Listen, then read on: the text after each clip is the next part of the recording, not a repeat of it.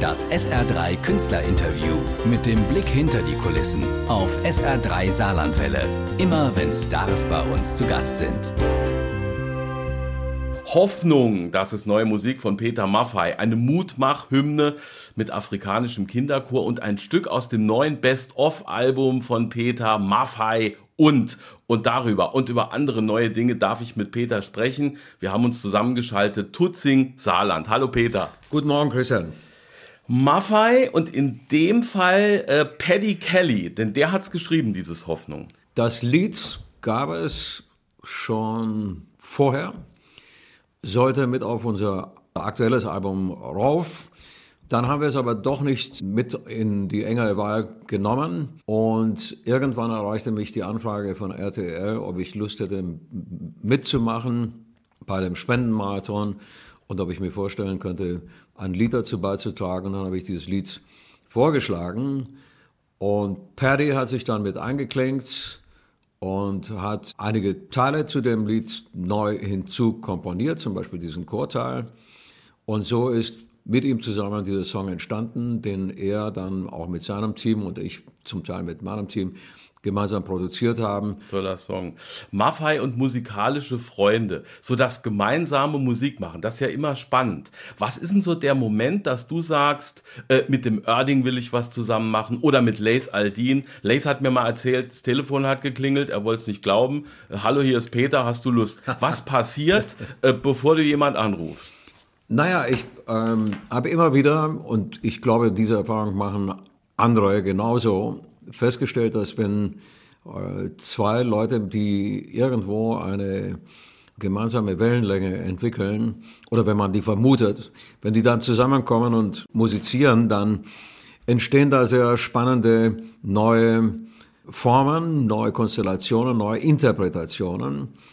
Deswegen ist es im Verlauf von Jahren zu, ich glaube, in etwa 70 solcher Begegnungen gekommen, aus denen wir dann jetzt auf diesem Album einige ausgesucht haben. Das ist eigentlich immer wieder der Grund, warum man zusammen auf die Bühne geht. Verschiedene äh, musikalische Welten treffen da aufeinander. Beispielsweise jetzt auch bei Hoffnung, dieser afrikanische Chor, finde ich enorm. Ist auch ein klein wenig ein Symbol dafür, dass man miteinander kommunizieren, musizieren kann über weite Entfernungen hinweg. Und äh, das sollte ja auch ein bisschen die Aussage von dem Song sein, dass man gemeinsam an Probleme rangeht, gemeinsam Initiativen unterstützt. Das sind so einige der Beweggründe und Hintergründe, die zu einem Duett führen. Also man vermutet erst, dass es passen könnte und muss es dann ausprobieren und dann tut's. Ja, es also ist Johannes ja auch, es gibt ja keine Garantie, Christian, dafür, dass so etwas funktioniert. Das ist immer das Spannende daran, dass man sich da auf ein klein wenig ein Abenteuer einlässt. Und äh, umso schöner, wenn das dann aufgeht und man feststellt, dass, dass so eine sinnvolle und schöne künstlerische Symbiose stattfindet. Bei Johannes Oerding, der hat ja so eine super Röhre, der so mit Kraft ganz hoch kommt, wie in den 80ern, so die Sänger von Whitesnake, Foreigner hm. und wie sie alle heißen. Das bringt eine tolle Farbe rein. Ja, es ist eine absolute Ergänzung. Mit Johannes habe ich ja jetzt im Laufe der letzten Monate oder man kann jetzt sagen letzten Jahre doch recht oft auf der Bühne gestanden im Vergleich zu anderen.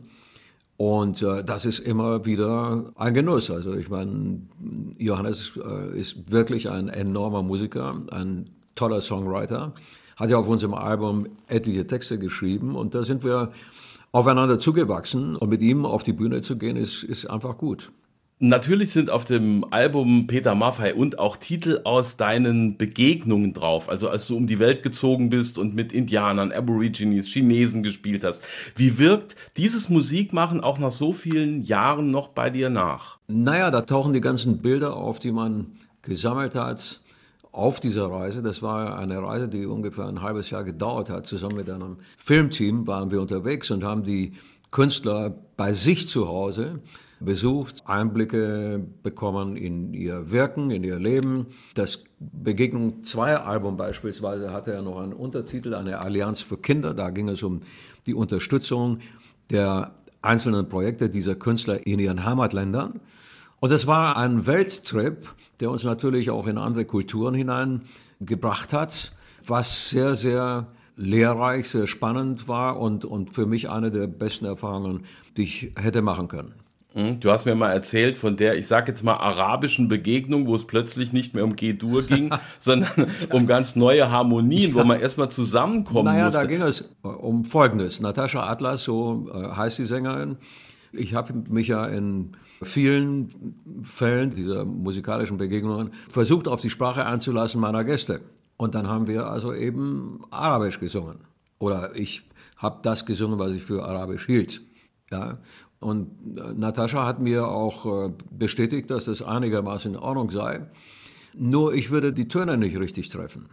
Und dann habe ich gesagt, dann lass mich das noch einmal probieren. Und das habe ich immer wieder gemacht. Und sie war nicht wirklich zufrieden, bis sie mir irgendwann mal erklärt hat, und das wusste ich damals nicht, dass die Tonleiter, die arabische Tonleiter, in kleinere Bestandteile geteilt wird, als das in unserer westlichen europäischen Kultur der Fall ist. Wir kennen ja acht Töne und äh, Halbtöne, aber die Unterteilung in der arabischen Skala ist viel feiner. Dort geht es um Vierteltöne und die hören wir oder ich nicht. Und ich habe mich tierisch geärgert darüber, weil ich dachte immer, ein, ein bisschen singen, das kriege ich ja wohl hin. Aber sie, sie hat mir das dann erklärt und dann, und dann haben wir uns beide köstlich darüber amüsiert. Also manchmal aus Unkenntnis heraus, wie du siehst, passieren dann solche Sachen. Peter Maffei bei SR3. Es gibt gerade aktuell bei dir immer wieder spannende Musikertreffen, Red Rooster TV und eine Radioshow mit prominenten Gästen. Bei uns gibt es den Spruch, das bisschen Radio, was ich höre, mache ich selber. Du jetzt auch? ja, ein Freund von mir kam auf mich zu und hat mich gefragt, ob mich so ein Format interessieren würde. Und gerade jetzt durch Corona bedingt und durch die Tatsache, dass wir nicht spielen können und unter anderem ist dabei eben dieses Radio- und TV-Format entstanden, welches vielleicht am ersten zu beschreiben ist mit dem Wort Artist Radio. Gibt es in anderen Ländern inzwischen auch, vornehmlich in den USA, wo Künstler einfach ein solches Format erzeugen und dann, so wie wir auch, Gäste bei sich zu Hause empfangen und die über ihre Backgrounds, über Vorlieben, über Hobbys und so weiter ausfragen. Daraus ist eine Sendereihe entstanden mit zehn Folgen und wir hatten sehr interessante Gäste bei uns. Hat mir tierisch Spaß gemacht, würde ich gerne und möglicherweise ist das dann auch so fortsetzen. Das ist eine der Alternativen, die in dieser Corona-bedingten Zeit bei uns hier bei Redruce entstanden sind. Und wie ist die andere Seite des Frage-Antwort-Spiels? Vorbereitung, was frage ich, wann frage ich was frage ich besser nicht? Ja, also ich meine, wir haben ja Einblick in solche Vorgänge in all den Jahren, die wir unterwegs waren mit irgendwelchen Scheiben, die rauskamen oder Tourneen und so weiter, die ganzen Promo-Aktivitäten die sind ja sehr vergleichbar mit dem, was wir hier so behandeln. Das heißt, äh, irgendwo spotten wir einen interessanten Gast, dann rufen wir den an, dann unterhalten wir uns mit ihm über diese Hintergründe, die ich gerade versucht habe zu beschreiben. Und daraus entsteht dann eigentlich der Leitfaden, an dem man sich durchhangelt. Es gibt eine kleine Besonderheit, die finde ich wirklich sehr spannend. Jeder Gast bringt eigentlich seine eigene Songliste mit, der Lieblingssongs, die ihn beschäftigen, und erzählt dann auch ein bisschen darüber, weswegen diese Songs in diese Wahl geraten sind. Und über die Songs erfahren wir dann, eigentlich ziemlich viel über das äh, Leben unserer Gäste. Ein anderes Interview, über das ich mit dir reden will, eines, das du für ein Buch gegeben hast. Soundtrack Deutschland, ist jetzt gerade neu rausgekommen. Äh, elf Buchseiten, wo man, glaube ich, den Künstler und Menschen Peter Maffei ganz gut kennenlernen kann. Vor allem deine Geschichte von Rumänien nach Deutschland, das Schicksal deiner Familie, auch letztes Jahr von deinem Papa in dem Tati-Buch erzählt. Ist dir das heute besonders wichtig zu sagen, wie es war? Wo aktuell die blonde Truller aus Kassel nicht weiß, wie es Sophie Scholl ergangen ist und wo vom härtesten Winter der Nachkriegszeit geredet wird? Ich glaube, dass es wichtig ist, die Vergangenheit nicht zu begraben. Ich habe, als meine Eltern und ich 1963 aus Rumänien ausgewandert sind, nicht geahnt, dass Jahrzehnte später so etwas wie ein Rückweg stattfindet. Wir sind ja seit über zehn Jahren jetzt mit unserer Stiftung in Rumänien tätig und insofern rückt diese Vergangenheit allein deswegen schon wieder an mich ran oder das begann vor circa zehn Jahren. Inzwischen ist da eine gewisse Normalität eingetreten. Ich meine, mein Schwerpunkt, meine neue Heimat Deutschland, das wird sich nicht verändern. Aber ich habe dann irgendwann mal wieder meine Vergangenheit zugelassen und das tut gut. Das versuche ich ein bisschen gelegentlich zu reflektieren, unter anderem auch in diesem Interview, in diesem wirklich beeindruckenden Buch, das da entstanden ist, mit tollen Interviews von wirklich großartigen Künstlern. Und wir hatten das Vergnügen und die Ehre, einen Teil dieses Buches mitgestalten zu können mit den Inhalten, über die du gerade erzählst. Mhm. Mit deinem Papa hast du dich natürlich äh, eingehender ausgetauscht, mit deiner Mama nicht mehr so. Das erinnert mich so ein bisschen an den Campino, äh, der in seinem neuen Buch auch darüber schreibt. Deutscher Vater, der im Krieg war, eine englische Mutter und als junger Punk hat er ganz andere Sachen im Kopf und jetzt musste er die Weltkriegserlebnisse vom Papa sozusagen aus alten Briefen auf dem Speicher recherchieren. Ist das leider so, dass man in jungen Jahren andere Dinge wichtig findet als der Blick nach hinten? Na klar, ich meine, ich vermute, dass das weitgehend grundsätzlich so ist. Ja. Jeder, der am Anfang seiner Laufbahn steht, seiner Entwicklung, versucht sich ja auszuloten, versucht seine Schwächen, seine Stärken herauszukristallisieren, um daran irgendwann den Weg festzumachen, den man vorhat zu gehen. Das war bei mir nicht anders, da gab es ganz andere Prioritäten, die mich beschäftigt haben. Und ich habe mich mit diesen Hintergründen erst viel, viel später, als dann wieder Raum dafür da war, weil etliches abgehakt war, als wieder Raum dafür da war, da fing ich an, mich damit zu beschäftigen.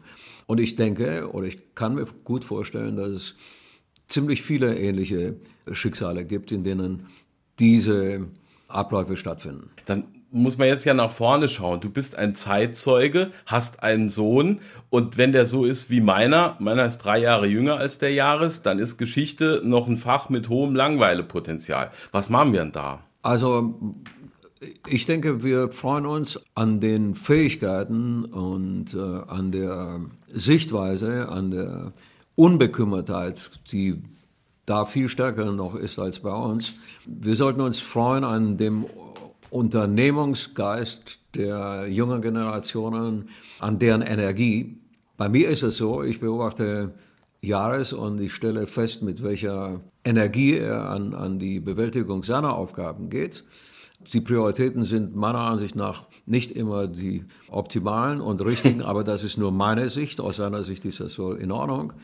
Und das muss man übereinander legen und auch den jungen Leuten die Freiheit zugestehen, sich zu entwickeln ohne dass man da immer gleich radikal eingreift. Und wenn dann so etwas eintritt wie Verantwortung zu übernehmen, und das ist mit 17, mit 18 durchaus äh, schon ziemlich stark entwickelt oder kann es sein, dann sieht man ja auch schön langsam irgendwo den Weg, der sich abzeichnet. Und mir macht das enorm viel Spaß. Nicht alles ist mir schlüssig, aber auch wir können ja, oder ich kann hinzulernen und das versuche ich. Und das Miteinander, das, das ist ja großartig. Ich bin also über das, was zum Beispiel Jahre so tut, gerade in letzter Zeit, bin ich sehr froh, freue mich über seine Entwicklung. Er ist sehr sportlich, er ist sehr direkt und geerdet. Und wir sind die Begleiter von, von diesen jungen Leuten. Wir sind diejenigen, die sie stützen sollten, die sie gelegentlich auch lenken, aber sich frei entfalten lassen. Also junge, junge Leute wie dein Sohn oder wie mein Sohn, die sind wie Freibeuter, die gehen raus und entdecken die Welt. Und das ist schön zu sehen, mit welcher Energie die das machen. Peter Maffei bei SR3 im ja wieder kleinen Lockdown. Äh, Bertram Engel hat mir beim ersten großen Lockdown erzählt, ihr telefoniert viel in der Band untereinander. Wir machen mehr oder weniger regelmäßig unsere Meetings und jeder sitzt vor seinem Laptop und wir können uns sehen. Es ist die einzige Form im Augenblick, um den Kontakt in unserem Gefüge aufrechtzuerhalten. Und ich halte das für wahnsinnig wichtig, sonst verliert man sich ein bisschen aus den Augen. Mich interessiert, was die anderen machen. Mich interessiert, wie sie zurechtkommen mit der Situation. Mich interessiert, was wir alles unternehmen können, um ein Mindestmaß an Aktivität aufrechtzuerhalten. Und ob jeder gesunde ist, wie seine psychische Verfassung ist, etc. Wir hatten ja durch die Unterbrechung der Tour und, und einen Unfall, bei dem Ken, unser Bassist, zu Schaden gekommen ist, haben wir ja es zu tun mit einer, einer sehr, oder hatten wir es zu tun mit einer sehr schwierigen Situation. Aber Ken ist auf dem Weg der Besserung und dasselbe galt auch für Pascal. Also wir wollen ganz einfach den Kontakt nicht abreißen lassen, da wir auch ziemlich weit verstreut äh, leben, zum Beispiel Karlov äh, und, und, und Paskalov Gozo, äh, die anderen JB ist im Augenblick irgendwo auf einer Insel in der Karibik, wo er zeitweilig lebt. Es geht nicht anders und es funktioniert eigentlich ganz gut. Wir sehen uns, wir freuen uns, wir tauschen uns aus und stützen uns ein bisschen und organisieren gemeinsame Projekte über die Entfernung hinweg. Samstag, 7. August 2021, live im Saarland in Lebach auf der Rennbahn. Gerade hat Elton John wieder ganz neue Termine für nächsten Herbst angesagt. Die Hoffnung, um an den Beginn nochmal anzuknüpfen, wir sehen uns auf der Bühne wieder und die Hoffnung ist größer. Ja, es gibt im Augenblick noch nicht deutliche Anzeichen dafür, wie sich das nächste Jahr entwickeln wird. Gerade im Augenblick, und wir verfolgen ja alle die Nachrichten intensiv, bedingt durch eine mögliche Impfung und bedingt durch Impfstoffe, entsteht so etwas wie ein ganz kleiner Silberstreif am Horizont. Ich glaube, dass viele darauf hoffen, dass diese Impfung effektiv ist, dass sie keine Nebenwirkungen hat, dass sie uns aus dieser Talsohle rausbringt. Und es gibt Umfragen, die bestätigen, dass, dass viele, gerade auch jüngere Leute, dieser Entwicklung viel Bedeutung beimessen und dass diese Entwicklung sich positiv auf die Psyche und auf die Einschätzung der kommenden Zeit auswirkt. Das ist bei uns nicht anders. Wir würden lieber gestern als heute spielen oder morgen. Auf jeden Fall halten wir im Augenblick die Open-Air-Termine aufrecht. Die sind nicht gecancelt worden. Und die Tour, die wir verschoben haben auf den Herbst 21, die wollen wir auf Biegen und Brechen spielen. Also sobald diese Möglichkeiten da sind, wirst du uns irgendwo auf der Bühne sehen und das nachholen sehen, was wir unterbrochen haben. Ich habe mit einigen Künstlern gesprochen, die sagen, natürlich fehlen die Einnahmen, die Versorgung meiner Crew macht mir Sorgen. Das sind ja alles mittelständische Rock'n'Roll-Betriebe. Aber das auf der Bühne stehen, das Maffei und Publikum, das fehlt ja genauso. Wie bekämpfst du jetzt gerade so den Entzug? Durch Arbeit im Studio, durch Komponieren. Ich spiele eigentlich jetzt regelmäßig wieder, das habe ich eine Zeit lang nicht getan, im Studio. Ich weiß, dass die anderen das auch machen. Wir tauschen Musiken, die wir erzeugen, aus, reden darüber, ob man daraus vielleicht sogar ein Album macht, um zu reflektieren, was diese Zeit mit uns gemacht hat. Wir werden demnächst in Hamburg im Dezember ein virtuelles Konzert spielen. Das heißt, wir spielen live und es wird ins Netz übertragen, vergleichbar mit Wacken. Also diese kleinen Schritte helfen uns, die Agonie zu überwinden, in der Hoffnung, knüpft noch einmal an dieses Wort an, in der Hoffnung, dass wir nächstes Jahr hineingeraten in eine gewisse Form einer Normalität. Und dann die Begegnung mit dem Publikum eine reale wird, weil, wie du das völlig richtig formuliert hast, es gibt dafür keinen Ersatz. Wir haben unsere Jubiläumstour mit drei Konzerten angefangen. Das war so geil, das war so unglaublich energiegeladen und das Publikum war so fantastisch. Das kann nichts ersetzen, außer man holt diese Konzerte nach. Dann eine schöne Adventszeit. Wir wissen ja alle nur kleine Familien feiern und auf ein gesundes Wiedersehen 2021. Das wünsche ich dir und allen, die jetzt zugehört haben, ebenfalls. Das SR3 Künstlerinterview mit dem Blick hinter die Kulissen auf SR3 Saarlandwelle. Immer wenn Stars bei uns zu Gast sind.